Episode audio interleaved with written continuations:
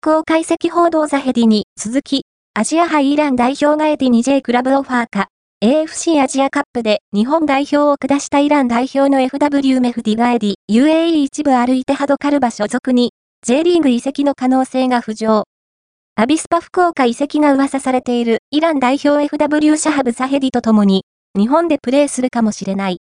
現在25歳のガエディは、身長166センチメートルで右利きのアタッカー。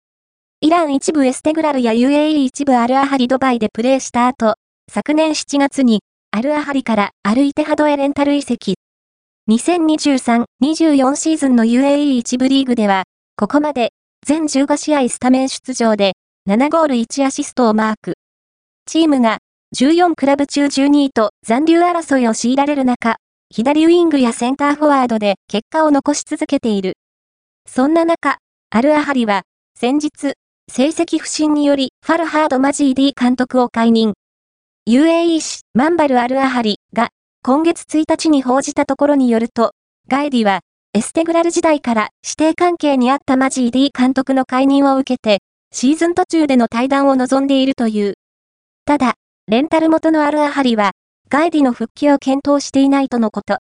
マンバル・アルアハリは、ガエディの元には、日本のクラブからオファーが届いていると伝えているが、クラブ名は明らかになっていないとのことだ。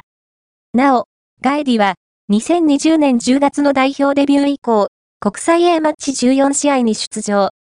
今年開催のアジアカップでは、開幕から2試合続けてゴールをダッシュ。